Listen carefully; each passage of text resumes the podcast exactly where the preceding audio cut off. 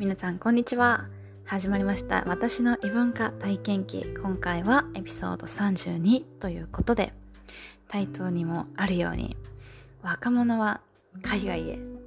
年寄りは日本へということについて話していきたいと思います、まあ、どういうことかっていうとですね本当に最近このポッドキャストのネタを結構いろんな生徒さんとの、えー、会話の中であこれいいなっていう感じで見つけて話してるんですけど、まあ、今回もですねあの私の受け持っている生徒さん日本語を教えているので、えー、海外の方ですねとお話をしていてあ確かにそれすごいその通りかもって思ってちょっと面白そうだなと思ったのでそれについて話していくんですけどあのその方は結構いろんな国を転々とされてきた人生というか、ね、生活を送ってきてアメリカに生まれ育ったけどまあ香港に行ったりとか、えー、タイで住んでいたりとかで、まあ、今シンガポールに住んでいたりとかで両親は違う国出身だったりっていう風にまあいろんなね経歴を持っている方なんですけど、まあ、その方と話をしててえっ、ー、とまあ、アメリカってまあ歴史がねあんまり浅いというか短いという国ですよね。オーストラリアとかもそうですよね。カナダとか。で逆にやっぱヨーロッパとか、まあ、アジア特に日本とか中国とかって、まあ、歴史が長い国ですよね。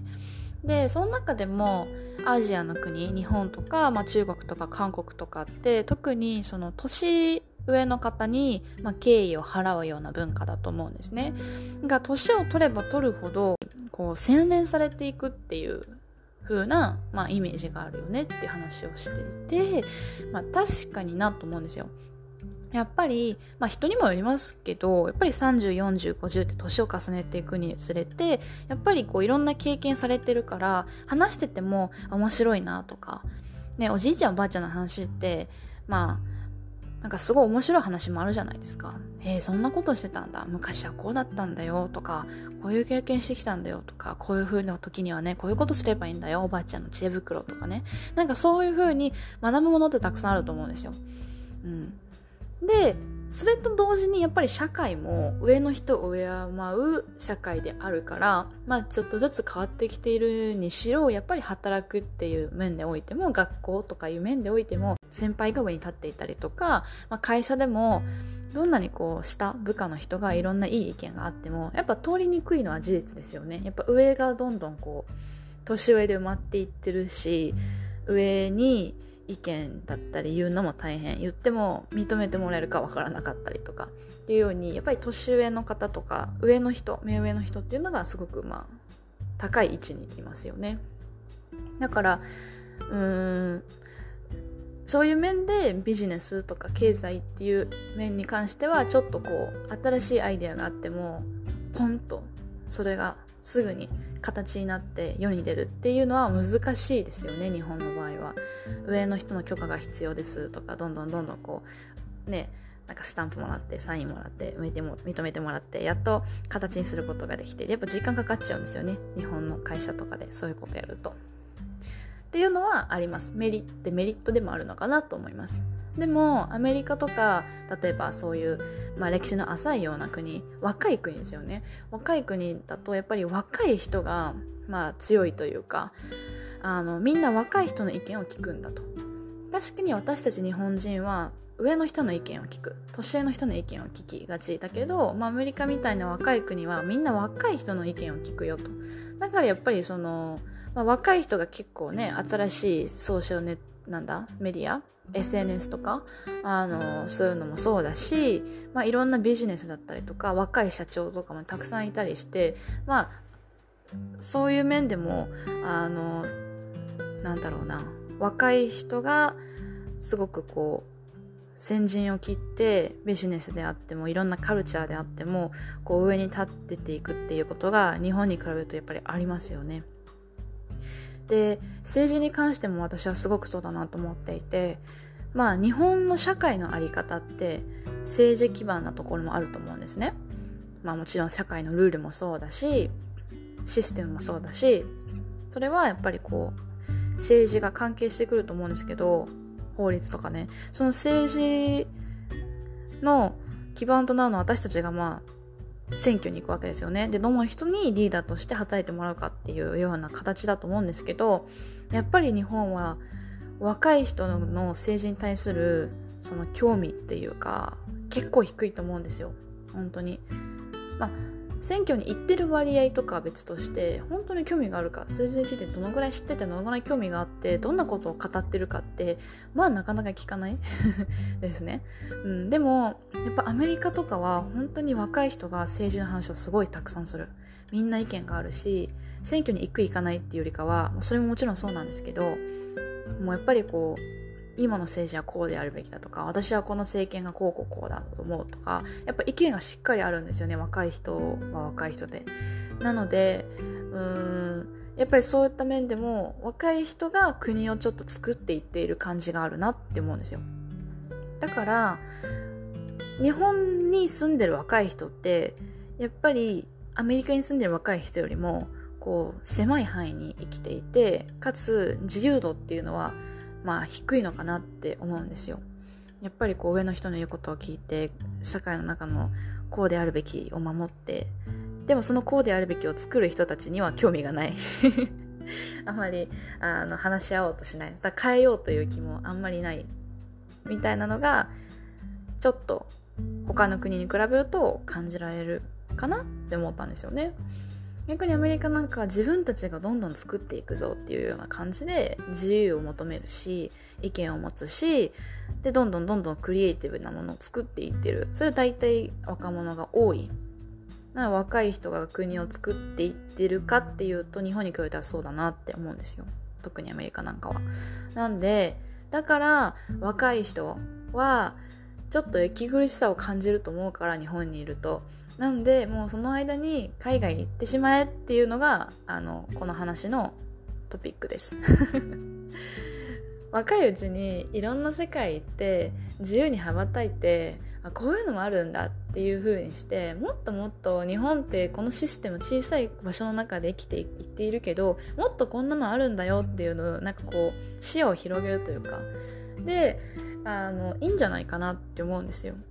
でもやっぱり文化的な話で言うとやっぱり日本は多分これから先も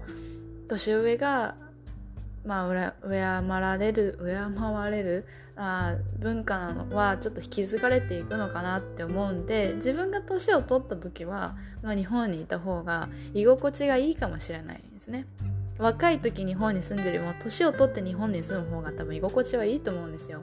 多分例えば中学校高校生の時もそうだと思うんですね。中学1年生とか高校1年生の時って学年学校の中で一番下なんでやっぱりどの人に会ってもみんな先輩だからすごい敬語使って気使ってはいはいはいって部活とかね言わなきゃいけなかったと思うんですけど3年生とかなるともう別にあんまり気にすることなかったじゃないですか。みんな大体後輩だし。うん、あと先生とうまくやってればいいだけなんでで先生ももう3年ぐらい知ってる先生なんで、まあ、なんとなく気も知れてるしっていうので絶対高校生とか中学校1年生よりも3年生の方が楽だったと思うんですよ。それと一緒で、まあ、どんなに社会が少しずつ変わっていって西洋化されていってるとしてもいまだにあこれから先もやっぱり少しはこういう社会っていうのは、まあ、残っていくと思うんですね。って考えた時に若いうちに日本に住むその過ごしやすさと年を取ってから日本に住む過ごしやすさって多分年を取ってからの方が過ごしやすいのかなって私は思うのでであれば若いうちに若い方が過ごしやすいアメリカみたいな若い国オーストラリアとかに行ってえー、こんな自由なんだへえこんななんか考え方あるんだふーんって楽しんで で、まあ、ある程度年を取ったらでもやっぱ日本が一番だよねなんて言いながら日本に帰ってきて、まあ、周りの人からもあすごいいろんな経験されてるんですねってこう言われる感じであの社会にとっていいかどうかっていうのは分かんないですけど、まあ、あの生きていく中で生きやすさを考えたらあその方がいいんじゃないかなっていうふうに私は思ったんですよね。うん、なんであのまあ、今のね社会的なシステムでもそうですけどやっぱりこう高齢化社会でまあ年寄りが多い国だと思うんですよ。かなり日本って。だから、まあ、私たち私たち、うん、若者っていうのが、まあ、一生懸命働いてで年金払って。そのお金でまあ今あのお年寄りの方も年金もらっていて。でどんどんどんどんお年寄りの方増えていって。寿命が長いのは素晴らしいことなんですけどその分まあ下の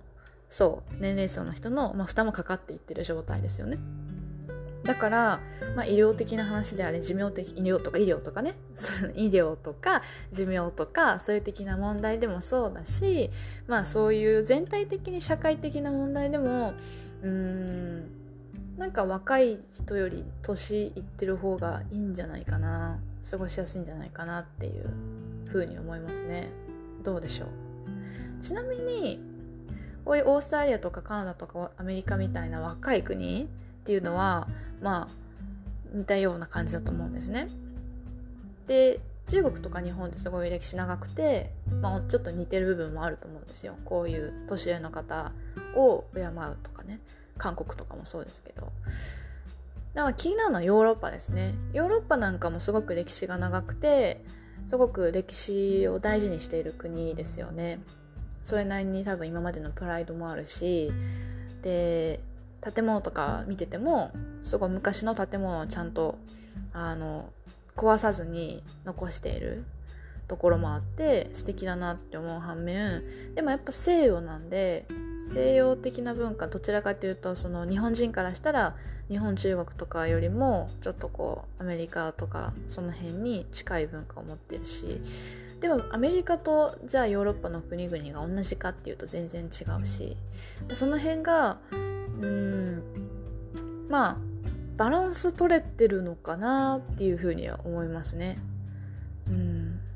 日本とかみたいな文化とは違うしでもアメリカみたいな文化とは違うしだからこうみんな結構どの国もやっぱアメリカって一番世界の大国だし進んでるっていうのは確かなんでみんなアメリカについていってる感じはありますけどでもアメリカのこと全てがもちろん正解ではないんでいろんな国を見てあヨーロッパの中でもいろいろ違うしだからヨーロッパってこういう感じなんだなもしくはヨーロッパ全体でくぐらずに、まあ、イギリスってこういう風な人間が多いなとか こういう文化が多いんだなとかドイツの働き方ってこういう感じなんだあ結構効率的だなとか、まあ、いろんなそういうのをなんかやっぱりたくさん見ていいとこ取りしていけるのってやっぱ若いうちなのかなってやっぱ思うんですよね。なんでそういうのを考えても今若いうちにいろんなところを見ていろんないいところを盗んでいくっていうのはすごく大事なんじゃないかなって思います。その形は別に留学じゃなくてもいろんなやり方があると思うんでそれは面白いと思います。例えばその海外に行かなくても私が今そのレッスンで実際に海外の人とお話ししてあ確かになって新しい文化を知ったり考え方をシェアしたりっていうこともあるんで行かなくてもできることってあると思うんですよね海外の映画見るだけでもちょっとその国のリアルを見ることもできるし特にドキュメンタリー映画とか事実に基づいた映画とかあとまあ YouTube も最近はすごく手軽に見れるしそれ以外にも、ね、今本当にこう SNS とかでいろんな国の人どこにでもねあのつながれるんでちょっとこうコンタクト取ってみたり調べてみたりするだけでもなんかこう価値観とか考え方って広がると思うんですよね。なんで昔はやっぱりそういうインターネットとかもうまあなかった時代にその海外を知ろうって海外行くしかなかったと思うんですよ。そしたらやっぱりこう日本って孤立しちゃうよね。日本日本ってなってしまうよなとは思うんですよ。でも今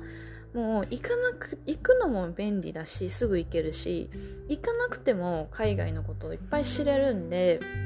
まあインターナショナル化っていうのかな。そういうことはすごく気軽にできると思うんですよ。で必ずインターナショナル化しなきゃいけないっていういうわけではなくって日本には日本の良さがあるからいろんな視野を広げるっていうのがまあ海外を見ることの良さなのかなって思うんですよね。海外を真似するんじゃなくって海外を見ていいとこ取りをするのがまあいいんじゃないかなって思うんですよね。で逆にその海外の真似していいとこ取りしてそれで真似して終わりじゃなくって日本にもいいところがあるからそれはもうどんどんどんどん出していくべきですよね。なんかこうアニメとかすごくロボットとかね世界にも有名でそれがきっかけでやっぱり日本語勉強してる方たくさんいるんですよ。だいたい今日本語勉強している外国人の方ほぼほぼみんなアニメ好きなんですよね。アニメから入ったりあとは意外と男性とかだとあの武道柔術とかなんかそういう、ね、柔道空手とかそういう武道系であの興味があるとかそういう人もいますね。なのでやっぱりこういう文化は本当に広がってるけどそれ以外にも広がってない日本の素晴らしい文化っていうのはたくさんあるしあと文化だけじゃなくてやっぱテクノロジーとかサービスですよね。クオリティの高さとかそういうのはバンバンバンバンもうもっともっと出していきたいですね。うん、なんか輸出業とかだけじゃなくて今だからもうインターネットがあるからそういうのでどんどん出していきたいですね。なんかアニメを通して日本食を知ってくれてる人もいますからね。なんか寿司だけだと思ってる人ってやっぱ多かったんですよ。なんか「え日本人って毎日寿司食べてるんでしょ?」とか言われてたんですけどいやそんな そんな贅沢しないよって思うんですけどてか肉も食べるよって思うんですけどまあやっぱみんなそういう風に思っちゃう。でも例えばアニメとかで結構その食べ物を見せるアニメとかもやっぱあるじゃないですか。そういうの見てなんかこういうの食べ物あるのとか聞いてくれる人もいるんでなんかいろんな方法があると思うんですよね。うん。なんでそれでこうもっともっと日本もねあの売り出していきたいですよね。お互いにいいところをシェアしてみんなで良くなっていこうよっていう。まあそんな簡単なことじゃないと思うんですけど。まあ結論としてはですね若いうちはまあもう海外見ておくといいんじゃないかなって思います。本当に。うん、別に見るだけ見ても見てやっぱり日本がいいなって思って戻ってくる人は本当にたくさんいると思うので。逆にその方が日本人としてのありがたみとか日本の良さに気づくっていうのはあるので私も実際そうだったのでうん、ずっと日本にいたらなんかいいなアメリカとか思っちゃってたんですけどでもアメリカ行ってみていや日本もいいよなってやっぱりこう思い思うことができるので、うん、まあちょっとこう海外興味あるけど一歩踏み出せてないなっていう人はもうどんどんどんどんあの踏み出していったらいいんじゃないかなと思います。逆にね海外で毛嫌いしてる人も結構いるんですよ日本でそういう人にもまたちょっと見てほしいですね。本当に私は海外がそんなに嫌いなのっていう。実は行ってみたら楽しかったっていう場合もあるし行ってみて本当に嫌だったからやっぱり日本が好きでもいいと思うんですよ、まあ、だから知らないより知ってる方がいいですよねっていう感じですね。はい。なんで皆さんちょっと若いうちにいろいろ外を見ていきましょう。で年取ったら日本戻ってきてちょっと気楽に過ごしましょう。っていう感じでした。はい、今日も最後までご視聴いただきありがとうございました。それでは、またねバイバーイ。